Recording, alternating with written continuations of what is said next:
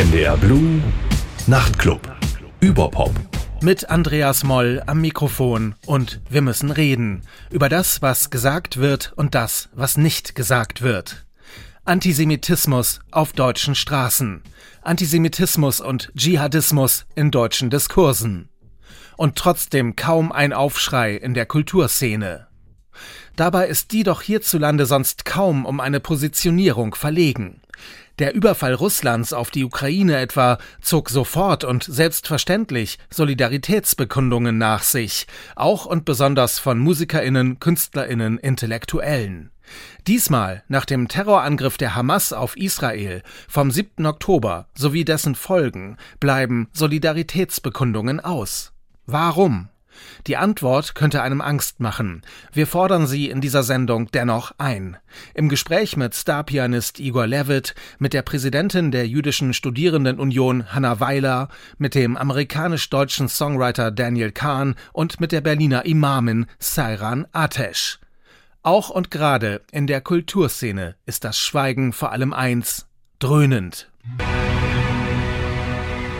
Dröhnend wie das Intro dieses Songs von 2017 mit einem Text, der kaum aktueller und schmerzhaft zutreffender sein könnte als in diesen Tagen. Man kann dem Texter und Interpreten Morrissey vielleicht vieles vorwerfen, etwa seine Aussagen in der Brexit-Diskussion.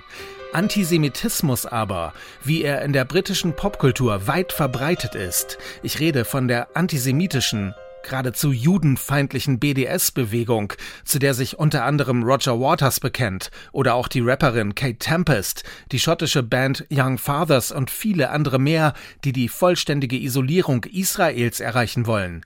Antisemitismus kann man ihm nicht vorwerfen. Hier ist Morrissey mit dem geradezu programmatischen Titel Israel.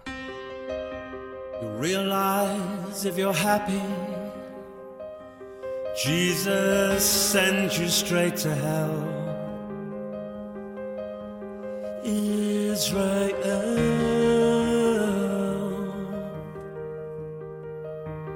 Israel.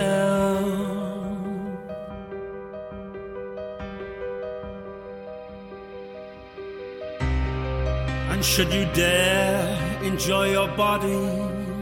Here tolls Hades' welcome bell. Israel.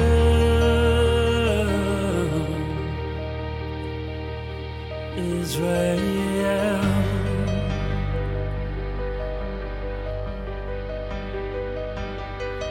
You found a middle course existence. We're all bones and flesh and shell. Israel.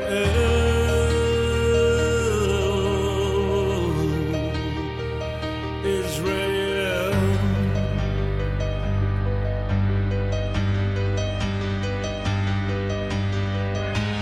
I can't answer for what armies do.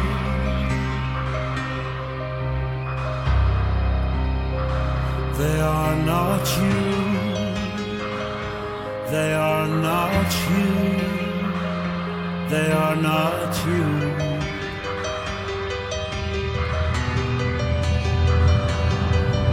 In other climes they bitch and whine just because you're not like them. Israel.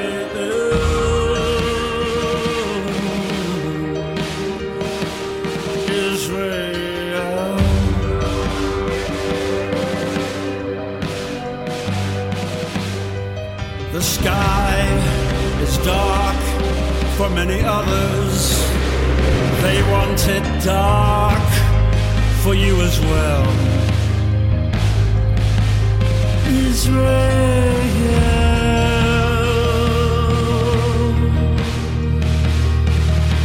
Israel.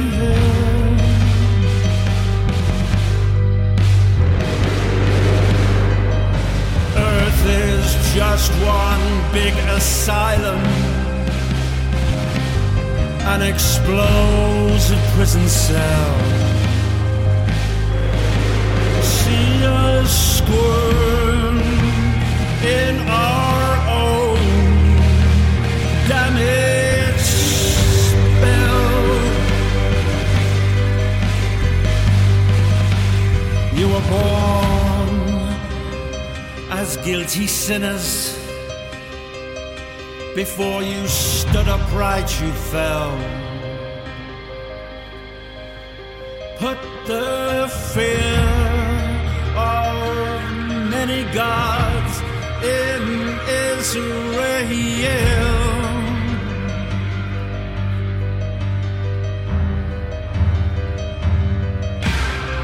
Nature gave you every impulse. Who are virgin priests to tell you how to love, how to live, Israel.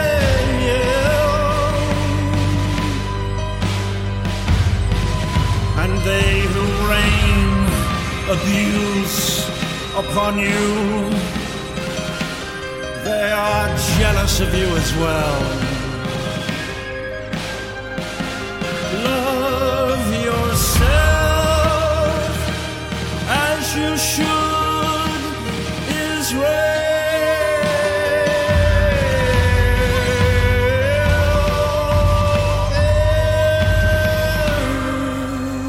Morrissey mit Israel. Kommen wir nun zum Antisemitismus auf deutschen Straßen, zum Antisemitismus und Dschihadismus in manchen deutschen Diskursen und zum Fakt, dass kein Aufschrei in der Kulturszene dieses Landes ertönt. Starpianist Igor Levitt ist gerade einer der gefragtesten Gesprächspartner überhaupt. Levitt sagt, er hat das Grundvertrauen in Deutschland verloren. Mein Kollege Bernhard Neuhoff hat Igor Levitt in dessen Berliner Wohnung getroffen und für die ARD interviewt. Anfang der Woche war der Pianist Igor Levit überraschend für einige Tage in Israel und hat dort sehr besondere Begegnungen gehabt. Er hat sich mit Eltern getroffen, deren Kinder von der Hamas entführt wurden und ein Solidaritätskonzert in einem Krankenhaus gespielt. Diese Tage in Israel waren aus vielen Gründen wunderschön und niederschmetternd. Ich habe ja, wenn, wenn, wenn ein Mensch neben dir, wenn ein Großvater neben dir sitzt und sagt, sieben sind weg, Kinder und Enkelkinder, und anfängt ihr Namen aufzuzählen. Und alles, was ich ihm geben kann, sind fünf Minuten Musik. Dafür habe ich keine Worte. Und trotzdem wollte ich hin als allererstes und werde jetzt auch sehr regelmäßig hinfliegen. Es verändert meine Identität und es verändert mich. Und insofern verändert es mich auch als Musiker. Ich sage ja, dass mich kein Ereignis äh, in der Welt so sehr zum Juden gemacht hat wie dieses. Ich habe aber auch genauso häufig gesagt, was das heißt, das wird sich jetzt peu à peu herausstellen. Das weiß ich noch nicht. Aber sehr, sehr viele Glaubenssätze und sehr viel Selbstverständliches, was ich so in mir trug, ist zerbrochen. Es ist eine niederschmetternde, mehrheitliche Nichtreaktion nicht-Empathie, die ich erlebe, die auch sehr, sehr viele erleben, mit denen ich spreche. Ich fühle mich da nicht alleine in der Enttäuschung. Es ist die Aggression, die ich erlebe, die niederschmetternd ist. Es sind gefühlt, gefühlt keine 24 Stunden nach der Terrorattacke vergangen. Da liefen schon unzählige Menschen auf der Straße und riefen im Grunde genommen zwischen den Zeilen und auch mal nicht zwischen den Zeilen zu weiteren Massakern an Juden auf. Und plötzlich stellst du dir die Frage, okay, ähm, was passiert denn hier gerade eigentlich? Und als dann von so vielen, von denen ich es eigentlich erwartet habe, von denen ich Solidarität und Empathie erhofft hatte, gar nichts kam, war dann die Erschütterung komplett. Ja, und plötzlich ja, sitze ich da auf der Couch und denke mir, aha, so, also wer bin ich jetzt gerade nochmal für euch? Und das ist kein schönes Gefühl. Ist ja nicht so, dass ich keine Empathie erfahre und andere auch, aber sie kommt von überraschenden Stellen. Das gibt mir sehr zu denken. Es verändert auch sehr viel. Also es, es, Menschen melden sich ja. Sie melden sich ja. Von konservativen Politikerinnen und Politikern, zu konservativen Journalisten, zu Menschen melden sich. Es, es gibt Empathie, aber diejenigen, von denen ich das eigentlich erwartet und gehofft hatte, sind entweder nicht da oder stehen auf der Straße und solidarisieren sich mit Menschen, die im Grunde genommen meine Auslöschung herbeirufen wollen. Soweit in Auszügen das in Berlin aufgezeichnete Gespräch zwischen Igor Levitt und meinem Kollegen Bernhard Neuhoff. Das ganze Interview gibt's auf dem NDR Kultur Podcast Das Gespräch zu hören.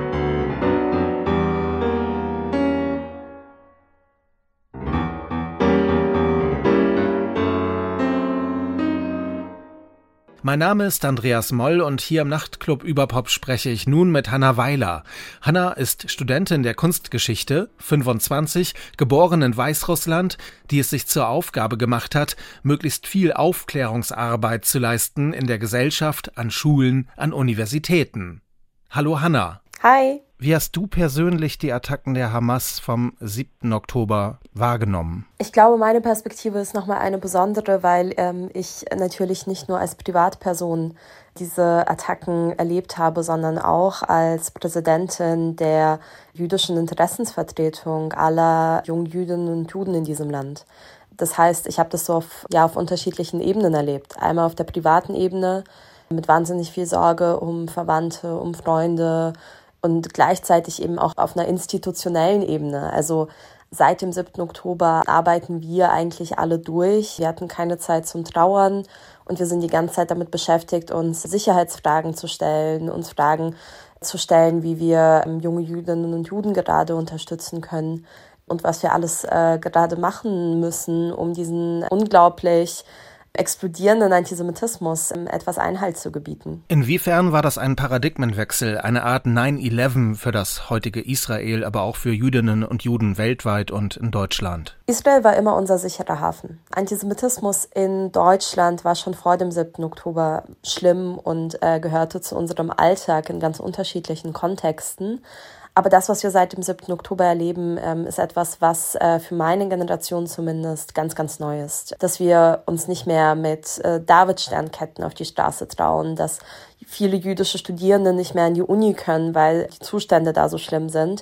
Das ist etwas, was in diesem Maße noch nie stattgefunden hat und gleichzeitig ist das Wissen, dass in diesem sicheren Hafen jetzt eben Krieg ist ähm, und dass Israel angegriffen wird und sich verteidigen muss, natürlich auch sehr schwer zu verdauen. Das ähm, bringt so ein Gefühl der Auswegslosigkeit, der Perspektivlosigkeit mit sich, weil man als sehr junge Person, die ihr ganzes Leben eigentlich noch vor sich hat, sich mit sehr komplexen Fragen auseinandersetzen muss, wie zum Beispiel mit der Frage, wo auf der Welt man sicher ist. Wie schaust du denn als Studentin auf den offen zur Schau getragenen angeschlagenen Antisemitismus an US-amerikanischen Universitäten. Als jüdische Studierende, die hier in Deutschland sind, aber häufig auch überall auf der Welt vernetzt sind, wissen wir um die Zustände an amerikanischen Universitäten schon lange.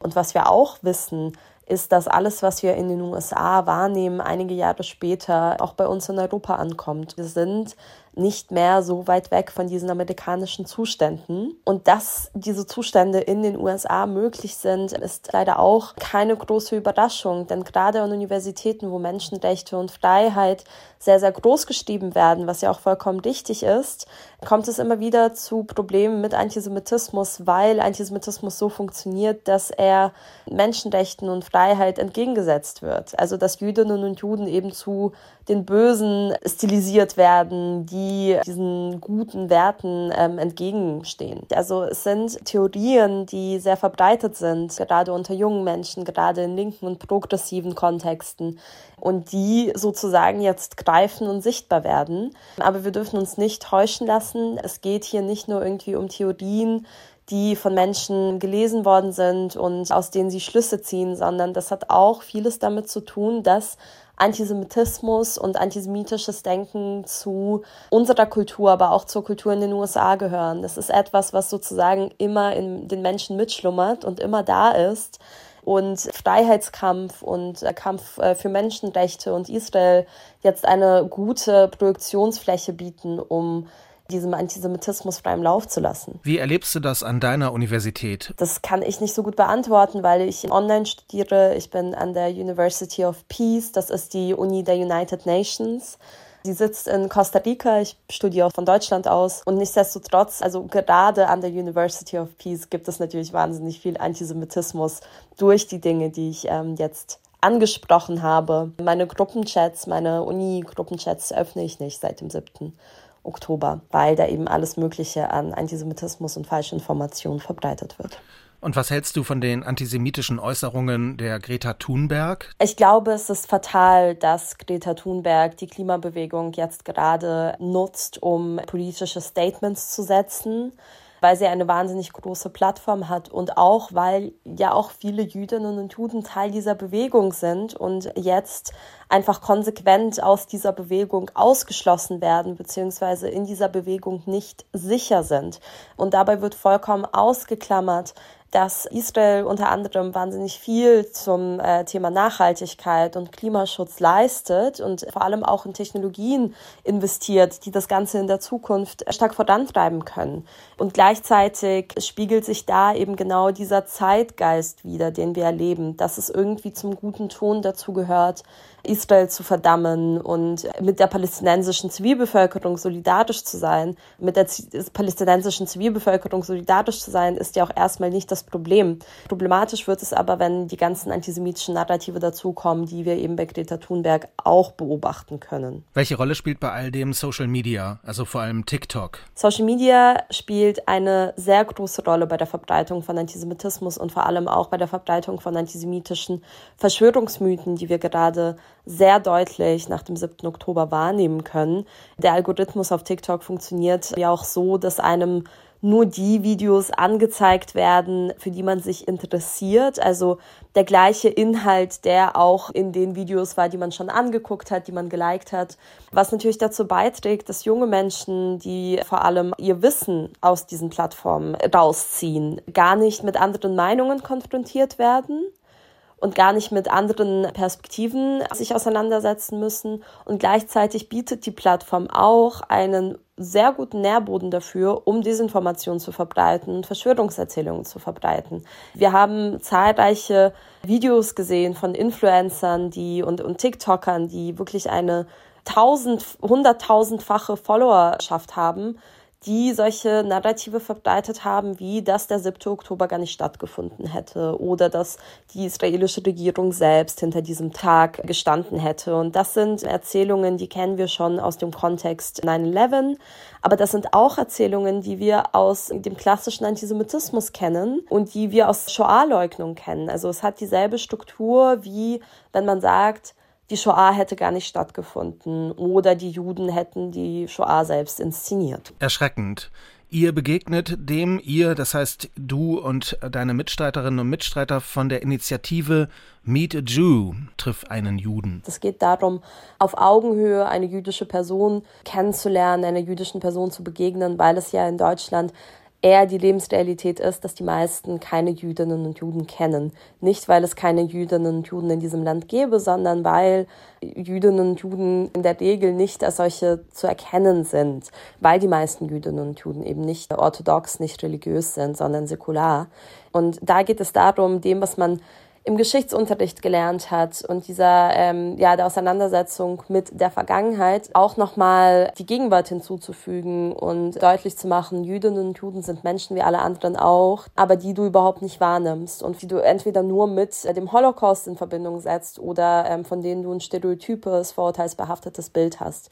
Und damit soll gebrochen werden, damit, dass man eben eine junge jüdische Person häufig gleichaltrig ähm, auf Augenhöhe treffen kann. In unserer Sendung geht es ja gerade darum, darum, dass deutsche Intellektuelle, Künstlerinnen und Künstler und vor allem Menschen aus der Kulturszene allgemein zum aktuellen Konflikt und dessen Auswirkungen auf den deutschen Straßen und in den hiesigen Diskursen schweigen und sich nicht solidarisch zeigen. Wie empfindest du das? Also ich glaube, das Schweigen der Kulturszene sollte niemanden wundern. Wir wissen seit langem, dass es wahnsinnig große Probleme mit Antisemitismus innerhalb der Kunst- und Kulturszene in Deutschland gibt. Dafür gibt es zahlreiche Beispiele. Ähm, das bekannteste dürfte die Dokumenta im Sommer 22 gewesen sein. Und es ist ja nicht nur so, dass aus der Kulturszene Schweigen kommt, das wäre ja eine Sache. Aber aus der Kunst- und Kulturszene in Deutschland kommt leider auch die Unterstützung des äh, Hamas-Terror und die Relativierung dieses Terror als legitimen Widerstand. Gutes Beispiel dafür sind die Kuratorengruppe äh, der Documenta Ruan Grupa, die am 7. Oktober einen Beitrag auf Social Media geliked haben, in dem die äh, Ereignisse und die Verbrechen der Hamas am 7. Oktober als legitimer Widerstand bezeichnet wurden. Ähm, und diese Menschen haben weiterhin in Hamburg eine Professur. Also ich glaube, es sollte uns als Gesamtgesellschaft sehr stark zu denken geben, wie wir mit Antisemitismus innerhalb der Kunst- und Kulturszene umgehen. Natürlich gibt es äh, jüdische Künstler und Künstlerinnen, antisemitismuskritische Künstler und Künstlerinnen und Kulturschaffende, die sozusagen zu unserer Bubble dazugehören, die sich melden, die, die das auch betrifft, entweder persönlich oder äh, professionell. Aber ansonsten bleibt der Aufschrei eher aus, beziehungsweise er bleibt vollkommen aus. Also es gab kein Erwachen innerhalb der Kunst- und Kulturszene, sondern eher das Gegenteil. An der UDK Berlin haben wir jetzt in vergangenen Tagen Studierende gesehen, die sich an antisemitischen Performances, antisemitischen Kundgebungen auf dem Unicampus beteiligt haben. Und das ist erst der Anfang. Also ich glaube, dass die Kunst- und Kulturszene sich eindeutig mit der palästinensischen Seite solidarisiert und dabei vollkommen ausklammert, dass eben über 1000 Jüdinnen und Juden am 7. Oktober ermordet wurden. Und ich denke, es wird in nächster Zeit nur noch schlimmer werden. Es gibt die jüdische Stimme Deborah Feldman, die aus dem orthodoxen New Yorker Umfeld stammt und nun in Berlin ein sehr liberales Leben führt und Bestseller schreibt. Sie sagt sinngemäß, man kann doch nicht aus historisch berechtigten Gründen zu einer falschen Politik Israels heute schweigen. Deborah Feldman kommt nicht nur aus einem ultraorthodoxen Umfeld in den USA, sie kommt aus einer Sekte Seite. Das ist nochmal ein Unterschied und äh, sie repräsentiert sozusagen niemanden und alle ihre Positionen sind ziemlich gegensätzlich zu denen der ja, jüdischen Organisationen und jüdischen Institutionen, die hier in Deutschland seit Jahrzehnten ihre Arbeit machen. Und viele der Aussagen von Deborah Feldman ähm, werden seitens der jüdischen Community als sehr kritisch wahrgenommen. Und jetzt, wenn wir über die Kritik an der israelischen Regierung sprechen, natürlich kann und darf die israelische Regierung kritisiert werden. Natürlich darf Netanyahu kritisiert werden. Und auch wenn wir uns in die jüngsten Ereignisse in Israel angucken, wie viele Menschen, die wir uns zahlenmäßig in Deutschland gar nicht vorstellen können, über Monate hinweg jede Woche gegen die Regierung protestiert haben, wie viel Streit es deswegen innerhalb der jüdischen Community gegeben hat, sieht man auch ganz deutlich, dass diese Kritik an der Regierung aus der jüdischen Community herauskommt, aber auch innerhalb der deutschen Gesellschaft mangelt es wirklich nicht an Kritik der israelischen Regierung. Das Problem ist das, dass die meisten Menschen ihren Antisemitismus versuchen, als Israel-Kritik zu decken. Also, dass dann antisemitische Dinge geäußert werden und dann aber gleichzeitig die Rechtfertigung kommt, ich bin nicht antisemitisch, ich kritisiere nur Israel. Gerade in Deutschland, wo wir eine historische Verantwortung gegenüber Israel haben, ist die beste Strategie, die dieses Land fahren kann, sich nicht in israelische Politik einzumischen. Man darf, wie gesagt, Israel kritisieren und gleichzeitig aber muss gerade Deutschland da wirklich sehr aufpassen und sich immer wieder an seine historische Verantwortung zurückerinnern. Was gleichzeitig aber überhaupt nicht geht, ist, dass wir in Deutschland immer wieder die Äußerung Free Palestine from German Guild hören. Weil das, was dahinter steht, ist nicht der Kampf für Freiheit und Menschenrechte, sondern das ist der klassische Schlussstrich-Gedanke, der da deutlich wird. Und auf diesen Schlussstrich können sich sowohl die linken als auch die rechten Ränder einigen. Und das sollte uns allen zu denken geben. Seit Jahren gibt es in Großbritannien diese BDS-Bewegung, die erschreckend viele Künstlerinnen und Künstler anzieht. Mhm. Roger Waters ist vielleicht nur der bekannteste. Ja, das ist natürlich ein wahnsinnig großes Problem. Du hast Roger Waters angesprochen, der einer der größten Antisemiten unserer Zeit ist und der erst vor wenigen Monaten eine sehr große Bühne in Deutschland bekommen hat. Seine Konzerte wurden trotz jeglicher Kritik nicht abgesagt und das hat ihm ermöglicht, ähm, die Shoah vor tausendfachem Publikum zu leugnen, Israels Vorgehen hinsichtlich der Hamas mit der Shoah zu vergleichen und so weiter.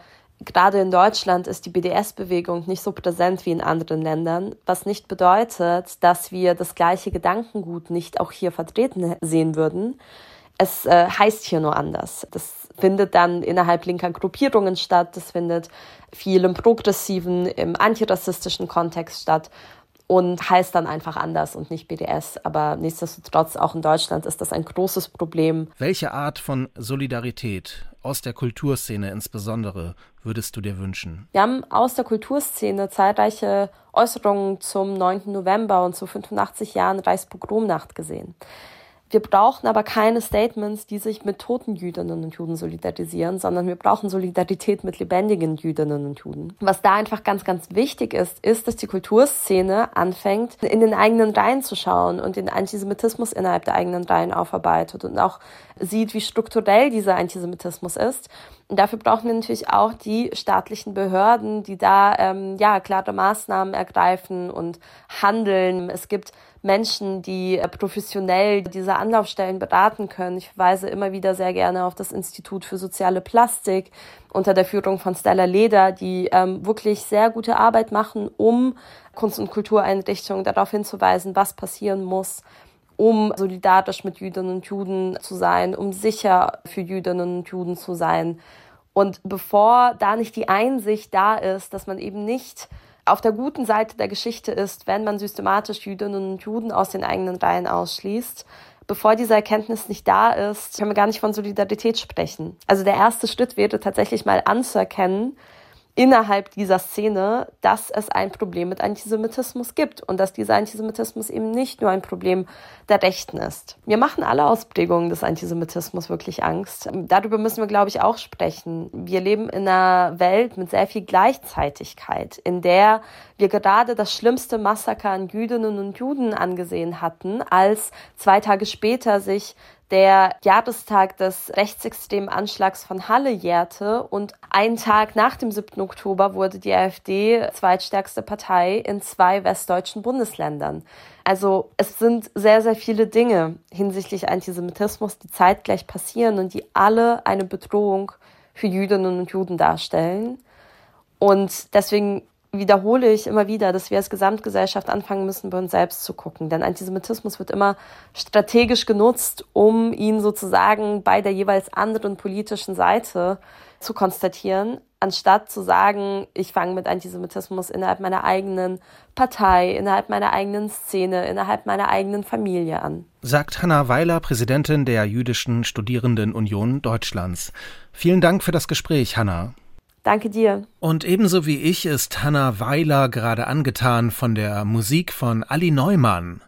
Ali Neumann tritt an, die Popkultur in Deutschland zu revolutionieren und hat dazu eine begeisternde neue Single draußen. Berlin Nightlife von einer Wahlhamburgerin mit polnischen und jüdischen Wurzeln, aufgewachsen in Nordfriesland rund um den Rio Reiserhof. Ali Neumann.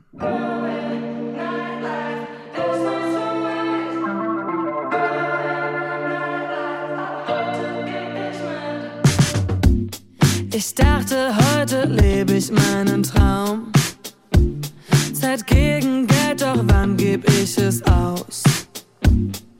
Baby, setz dein schönstes Lächeln auf. Nicht für deinen Boss, nein, wir gehen heute raus. Hey, ruf mich gerne an, ruf an so oft du kannst. Ich stell mein Telefon heute Nacht auf Vibration. Oh,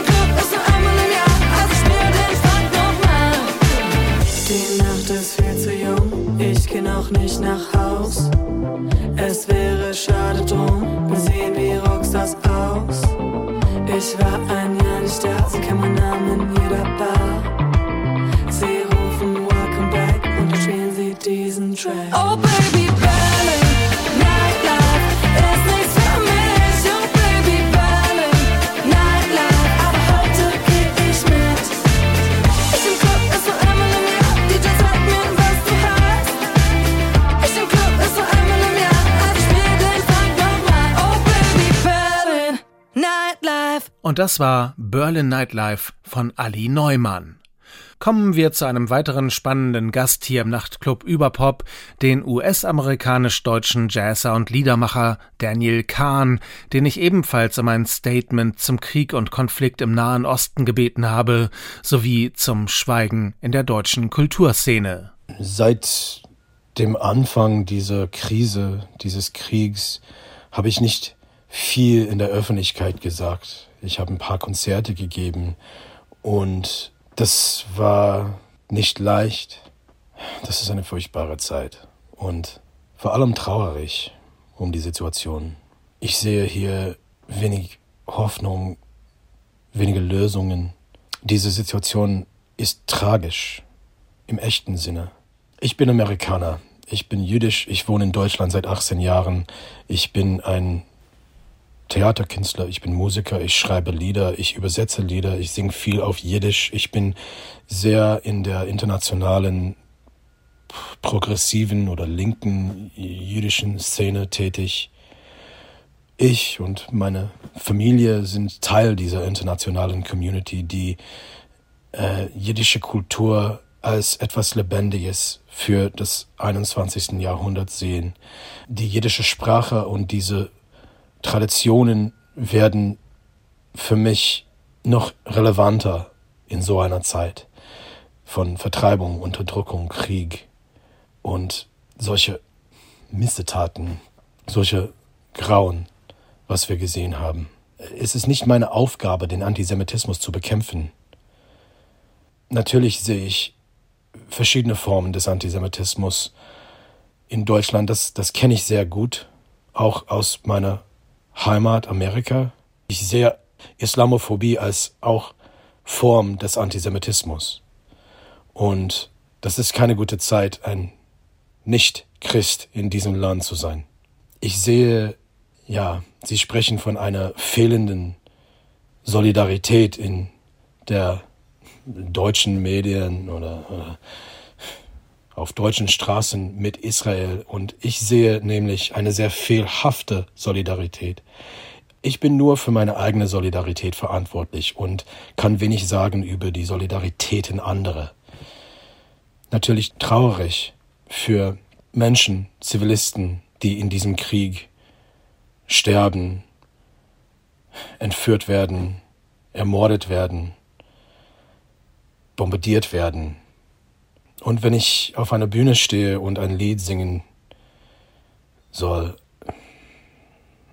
dann möchte ich Raum für Trauer schaffen. Es wird viel gefordert, dass man eine Haltung nimmt und ein stand, to stand, demand, demands for standing. Wer steht mit uns? Wer steht auf unserer Seite? Wer steht wofür? Und ganz ehrlich, nach der jüdischen Tradition möchte ich gar nicht stehen. Ich möchte sitzen. Man sitzt Schiffe und trauert. Und ähm, ich glaube, wenn wir die echte Trauerarbeit um diese Sache machen könnten, dann, dann vielleicht könnten wir ein bisschen Hoffnung finden. Aber bis dahin bin ich pessimistisch. Und trotzdem würde ich singen für Frieden wenn ich die Kraft hätte. So, das wurde gesagt. Ich wurde geschrien, Scholem. Ich solidarisiere mich mit jedem Menschen, der auch für Scholem schreien würde. Und wir hören von Daniel Kahn den Song Freedom is a Verb.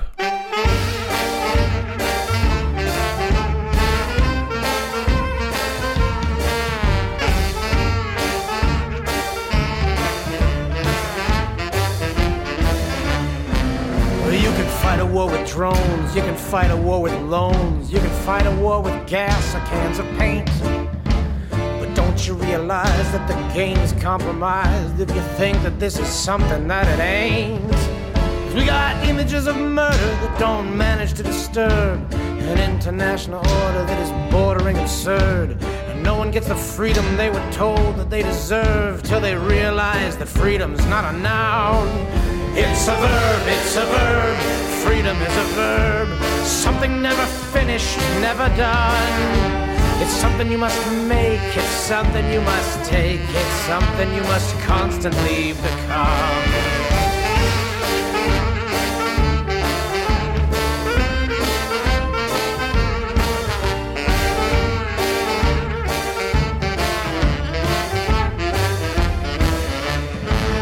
Well, this weekend revolution, it's a radical inclusion. It's a holiday of popular revolt. It's the social interaction of inconsequential actions using faces to replace a silent vote. But lower pay and higher rents, another kind of violence, the violence of silence. It's the violence of feeling your irrelevance, revealing every way in which you never will be freed. It's a verb, it's a verb, an action and an urge, as fertile as the barrel of a gun. And it happens out of need, it's a fire and a seed, and its terrible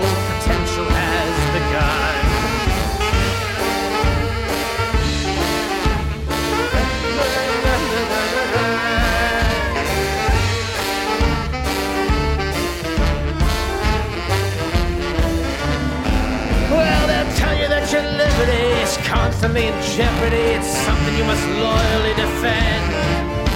But isn't it demeaning when your well-intended meanings mean your means will have to justify your ends? So improvise a barricade of furniture cascading as a carnival of helmets in the flood. For the bottles can be filled with either gasoline or lager or detergent that'll wash away your blood. It's a verb, it's a verb. Freedom is a verb. Something never finished, never done. It's something you can fake, and it's something that'll break if it ain't something that you constantly become. It's a verb, it's a verb. An action and an urge. As fertile as the barrel of a gun. And it happens out of need. It's a fire and a seed. And its terrible potential has begun.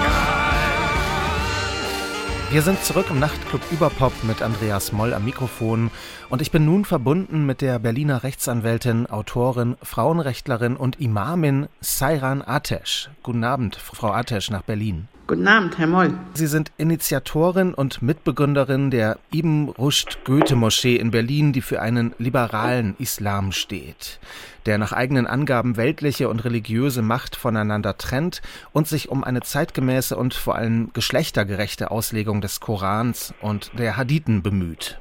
Deswegen stehen sie unter Personenschutz und erhielten nach der Gründung der Moscheegemeinde schon eine Vielzahl von Morddrohungen. Frau Attisch, als jemand, der selbst so unter Druck steht, wie erleben Sie gerade die Grundstimmung auf den Straßen der Hauptstadt? Ich möchte zunächst eine oder zwei Sachen anmerken, bevor ich die Frage beantworte. Ich war Ideengeberin und Gründerin dieser Moschee und vor allem stehe ich nicht erst seit Gründung der Moschee unter Personenschutz. Den Personenschutz habe ich seit 2006 und zwar wegen meinem Einsatz für einen eigenen Straftatbestand Zwangsheirat, meinen Kampf gegen Ehrenmorde und die Gleichberechtigung der Geschlechter innerhalb der muslimischen Community. Und so komme ich auch zu Ihrer Frage. Wie erlebe ich die Stimmung in dieser Stadt? Ich erlebe sie so, wie ich sie seit 40 Jahren leider immer mehr schlimmer werdend erlebe. Eine Parallelgesellschaft hat sich zu einer Gegengesellschaft in bestimmten Straßenzügen entwickelt. Darauf haben Leute wie ich immer wieder hingewiesen. Das ist meine Hauptarbeit gewesen, als Anwältin, Menschenrechtlerin zu sagen, schaut bitte genau hin, da brodelt was, da entwickelt sich etwas, das gegen unsere Demokratie ist und vor allem auch gegen Menschenrechte. Und so erlebe ich aktuell eine Situation, die mich fassungslos zurücklässt, weil sehr viele Menschen in der Politik, Entscheidungsträger so erstaunt sind, so überrascht sind. Und das macht mich wütend. Wie konnte es so weit kommen, dass die Politikerinnen und Politiker so überrascht sind? Ich würde jetzt mal ganz äh, böse behaupten, dass sie gar nicht so überrascht sind, sondern es war in ihrem eigenen Interesse der einzelnen Parteien und der einzelnen äh, Menschen, die eben als Politikerinnen und Politiker einen Sitz sich im Parlament nun in ihrer Karriere erhofft haben. Und es hat nicht in ihr Bild gepasst, in ihr politisches Bild in den letzten Jahrzehnten, das Thema Migration ehrlich und offen zu behandeln. Und deshalb kann es jetzt auch passieren, dass ganz komische Äußerungen getätigt werden. Für mich ist das schon komisch, also nicht im Sinne, dass ich mich darüber, lustig, darüber lachen könnte, sondern merkwürdig schon, in welchen Widersprüchen einige Politiker da stecken. Noch vor 20 Jahren äh, haben Leute gemeint, Erdogan sei ein Demokrat. Noch vor zehn Jahren hat man gemeint, wir haben keine Zwangsverheiratungen. Noch vor fünf Jahren wollte niemand über Klangkriminalität ausführlich sprechen oder über Zwangsverheiratungen, Kinderehen in diesen Milieus. Und, und jetzt sagen sie, oh Gott, und Antisemitismus gibt's auch noch. Also das konnte so weit kommen, weil wir eine Politik haben seit mehr als 40 Jahren, die das einfach sich erhofft hat, dass das nicht so dramatisch wird. Die Vorkommnisse auf der Sonnenallee, die Baklava-Geschenke, die Pro-Palästina-Demonstrationen auf den Straßen der deutschen Hauptstadt. Was sagen Sie dazu? Die Demonstrationen, die Pro-Palästina-Äußerungen sowohl von der muslimischen, islamistischen Seite als auch von einem gewissen Kreis der Linksextremisten oder Linksliberalen, die sich ja nicht extremistisch nennen, wundert mich auch kein wenig, kein Stück, denn auch das beobachten wir seit mehr als 40 Jahren, dass sich da etwas entwickelt hat und auch etabliert hat. Insofern, also überrascht bin ich nicht. Und was, was sage ich dazu? Ich sage dazu, dass wir in der Gruppe der Migranten nicht nur Menschen haben, die Deutschland als ein Geschenk in ihrem Leben erleben, als Gastarbeiterkinder oder Deutschland als Fluchtort ausgesucht haben, weil sie in die Demokratie wollen, sondern wir erleben jetzt in den Straßen einen Antisemitismus, den man bei einem rechten Mob, so wurden sie ja immer bezeichnet, niemals zulassen würde. Insofern wird jetzt noch aktuell mit zweierlei Maß gemessen. Den Rechtsextremismus hat man gerne bekämpft, hat das gerne auf die Banner geschrieben gegen Rassismus, aber dass Rassismus und Rechtsextremismus im Sinne von faschistoider Einstellung, dass es die auch im Migrantenmilieu gibt, das wollte man nicht sehen und das bricht jetzt gerade ein Damm dort in den Straßen und dieser Dammbruch, ja, das ist schon gar kein kleiner Riss mehr, es ist ein Dammbruch. Den da äh, muss man jetzt einfangen und ich, ich beobachte und wundere mich, wie sie das jetzt wieder einfangen wollen. Haben diese Menschen kein historisches Wissen oder sind das gezielte Provokationen? Diese Menschen haben ein historisches Wissen und sind aber aufgrund ihres historischen Wissens genau in dieser Einstellung. Es ist eine Gesamthaltung. Es ist nicht so, dass ihnen mangelnde Bildung äh, vorgeworfen werden kann, denn viele von ihnen sind tatsächlich gebildet. Es ist die innere Weltanschauung, die innere Haltung, religiöse und politische Überzeugung. Und das müssen endlich viele Akteure akzeptieren, dass wir es hier zu tun haben mit einer Ideologie. Eine Ideologie, die jetzt auf den Straßen deutlich wird. Insofern muss man sich ehrlich machen. Es ist nicht ausreichend und nicht ehrlich, wenn man sagt, ach, die brauchen ja nur ein bisschen Aufklärung nochmal oder ein bisschen Bildung und dann verstehen sie schon, was in den Konzentrationslagern passiert ist. Nein, auf diesen Straßen auf, in Berlin brüllen gerade, und ich will das nicht für alle behaupten, aber da brüllen gerade eine Vielzahl von Menschen das, was sie auch im Zweiten Weltkrieg oder zur Shoah mitgemacht hätten. Das sind Leute, die wären dafür gewesen, dass Konzentrationslager eingerichtet wurden. Und manche wünschen sich das heute noch. Immer wieder ist ja die Rede vom eingewanderten Antisemitismus. Was halten Sie von ja. dieser These? Die beschreiben Sie ja gerade. Ja, es gibt einen Antisemitismus, der hier in Deutschland schon immer da war und der nie weggegangen ist. Es gibt einen Antisemitismus von den Linksextremen, warum auch immer. sie da diesen Antisemitismus entwickeln. Mehrheitlich kommt das sicher aus der antikapitalistischen Haltung und die Juden werden immer nur mit Geld und Weltherrschaft in Verbindung gebracht. Und dann gibt es den muslimischen Antisemitismus, der im Übrigen in Deutschland existiert und eben nicht nur eingewandert ist, sondern existiert, also jetzt in den letzten Jahren eingewandert ist. Der muslimische Antisemitismus existiert, seit es Muslime in Deutschland gibt. Und seit 2015 ist nur die Zahl derjenigen, die aus dem muslimischen Kontext Antisemitis ist und das mitgebracht hat, gestiegen. Insofern kann ich nur Karl Lagerfeld zitieren, der 2017 sich gewünscht hat, dass eine Debatte stattfindet. Nämlich, dass in dem Land, in dem Millionen von Juden ermordet wurden, jetzt Millionen derer Feinde hier einreisen. Dass man sich das genau anguckt. Er wurde damals als Rassist beschimpft, als Islamfeind. Das ist vielleicht jetzt die Zeit einer ja, Wiedergutmachung Herrn Lagerfeld gegenüber und all den Menschen gegenüber, denen man das alles vorgehalten hat. Nein, es war ein Hinweis darauf, es wandert ein Antisemitismus ein und auf den müssen wir eingehen. Hat man nicht getan, weil man gemeint hat, meine ich, das ist meine These, diese armen Menschen sind geflüchtet, die kommen von der Flucht, die haben nun Besseres zu tun, als sich über Menschenrechte, Antisemitismus, Frauenrechte, LGBT-Rechte Gedanken zu machen. Und das war einer der größten Fehler. Was wird denn in Moscheen gepredigt, die nicht liberal sind, wie die Ihre? Nun, wir sind die einzige Moschee, das darf ich behaupten, in ganz Deutschland, die sich nach zwei Tagen schon zum Existenzrecht, zum uneingeschränkten Existenzrecht bekannt hat, Israels, und gegen den Antisemitismus auch schon seit unserer Gründung auch kämpfen, auch öffentlich. Also wir machen das eh privat und auch in anderen Zusammenhängen in unserem Leben schon immer. Aber als Moschee sind wir an der Seite Israels, so wie es die Staatsräson eben fordert, dass die Sicherheit Israels ist Staatsräson. Hier aufgewachsen in Deutschland sagen ganz viele in meiner Gemeinde, sie sind sensibilisiert und sie sind selbstverständlich nicht zu haben für antisemitische Einstellungen. Ja, und die anderen Moscheen haben keine einzige davon, soviel ich weiß, und kein einziger Verband hat in dieser Klarheit sich geäußert. Demzufolge behaupte ich jetzt einfach mal, dass in den anderen Moscheen zum Teil weiterhin der Hass geschürt wird gegen Juden, Antisemitismus verbreitet wird. Und leider wissen wir das ja auch von Herrn Erdogan, der das getan hat.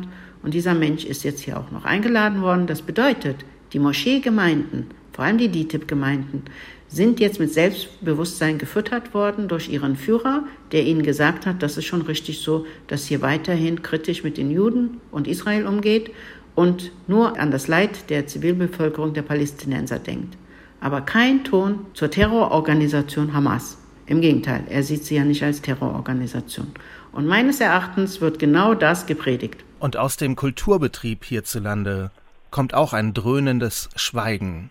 Das dröhnende Schweigen kommt, wie wir ja wissen, auch aus der Kulturszene, deshalb, weil aus der Kulturszene leider ansonsten auch antisemitische, pro-palästinensische, pro-Hamas, leider nicht äh, die pro-palästinensische wäre ja jetzt nicht so schlimm. Da bin ich ja auch an der Seite der Palästinenser, die die Demokratie wollen.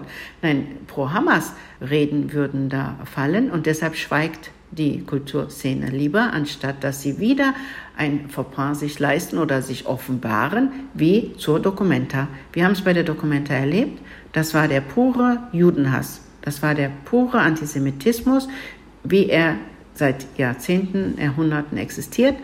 Und die Kulturszene unterstützt das. Ich würde jetzt behaupten, die Kulturszene schweigt, weil sie ansonsten eine klare Position gegen Israel bekennen müsste, was für unser Land eine Katastrophe ist. Wie sollten sich intellektuelle Künstlerinnen und Musiker hierzulande Ihrer Meinung nach denn positionieren? Sie können beginnen mit dem Leid der palästinensischen Zivilbevölkerung. Sie können beginnen mit den Frauenrechten, mit LGBT-Rechten in islamistischen Ländern und vor allem auch im Gazastreifen im Westjordanland. Sie könnten beginnen damit zu beschreiben, wie viele Frauen und LGBT-Menschen nach Israel geflüchtet sind, damit sie ein besseres, freies Leben führen können.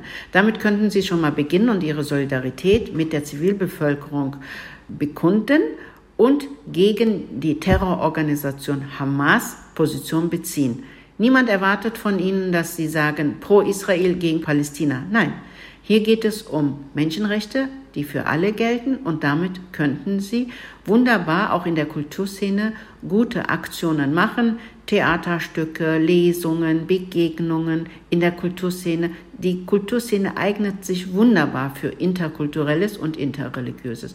Und dann könnten sie sehr deutlich machen, dass das Existenzrecht Israels genau exakt aus Deutschland heraus nicht anders zu formulieren ist, wie Sartre das 46 bereits getan hat, dass Deutschland das sicherste Land, also er hat es für die ganze Welt bezeichnet, ich sage es für Deutschland. Deutschland muss das sicherste Land für alle Juden und Jüdinnen sein. Dann wäre im weiteren Schluss für uns alle freiheitsliebenden und denkenden Menschen Deutschland tatsächlich ein freies Land, weil wir sicher gehen könnten, wer die Juden nicht in dem Maß angreift, wie es hier gerade auf den Straßen passiert, wer gegen Antisemitismus kämpft, wer sagt nie wieder und das ehrlich meint, der hält auch die Menschenrechte für alle anderen Menschen hoch.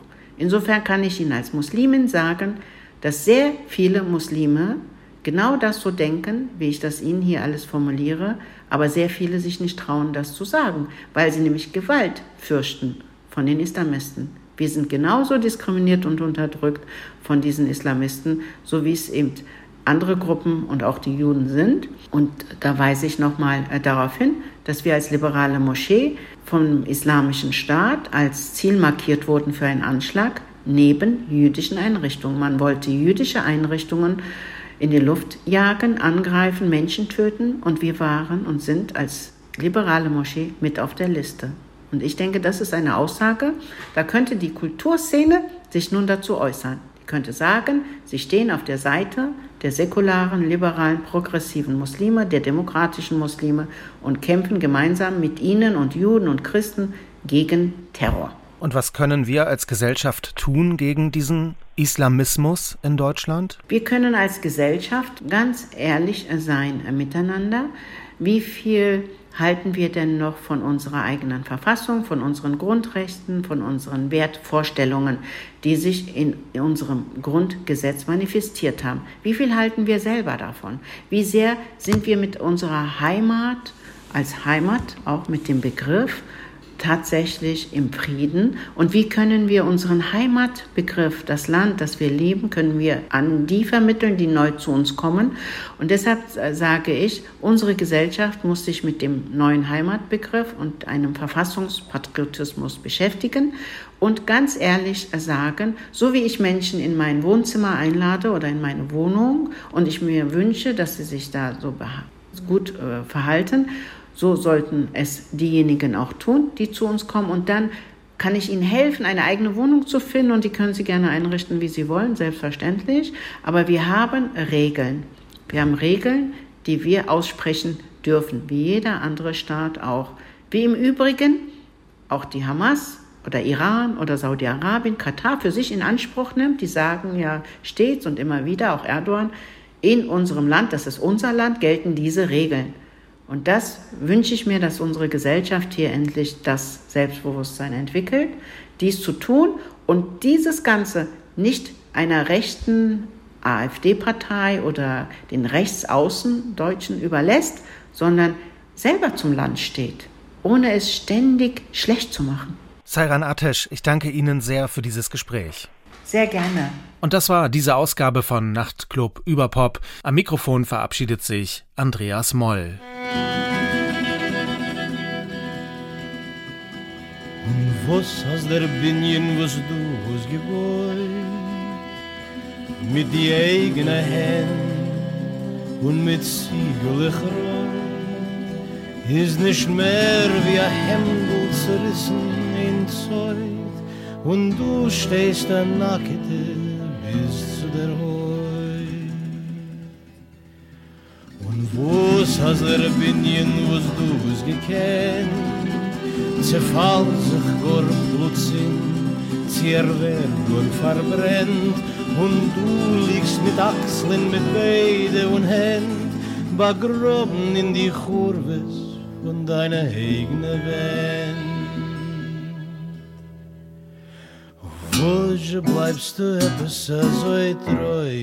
sitzen. A Tänzel auf die Fingerspitzen, a Tänzel in Togerein und warmen sich der.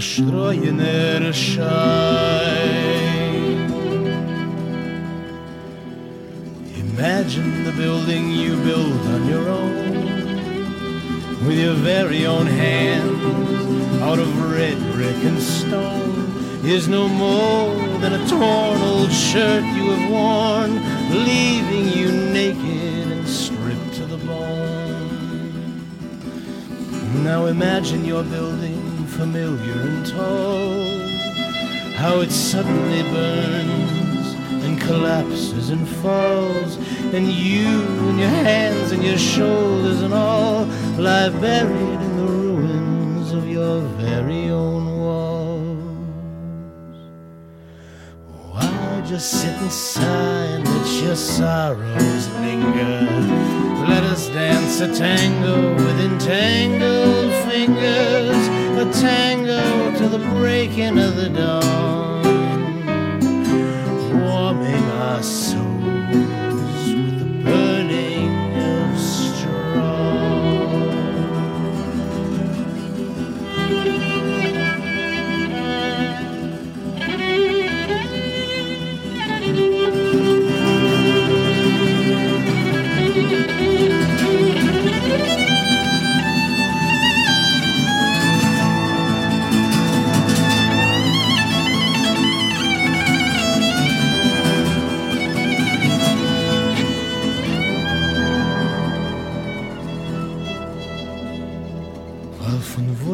der Binien-Gebäude der Gewalt?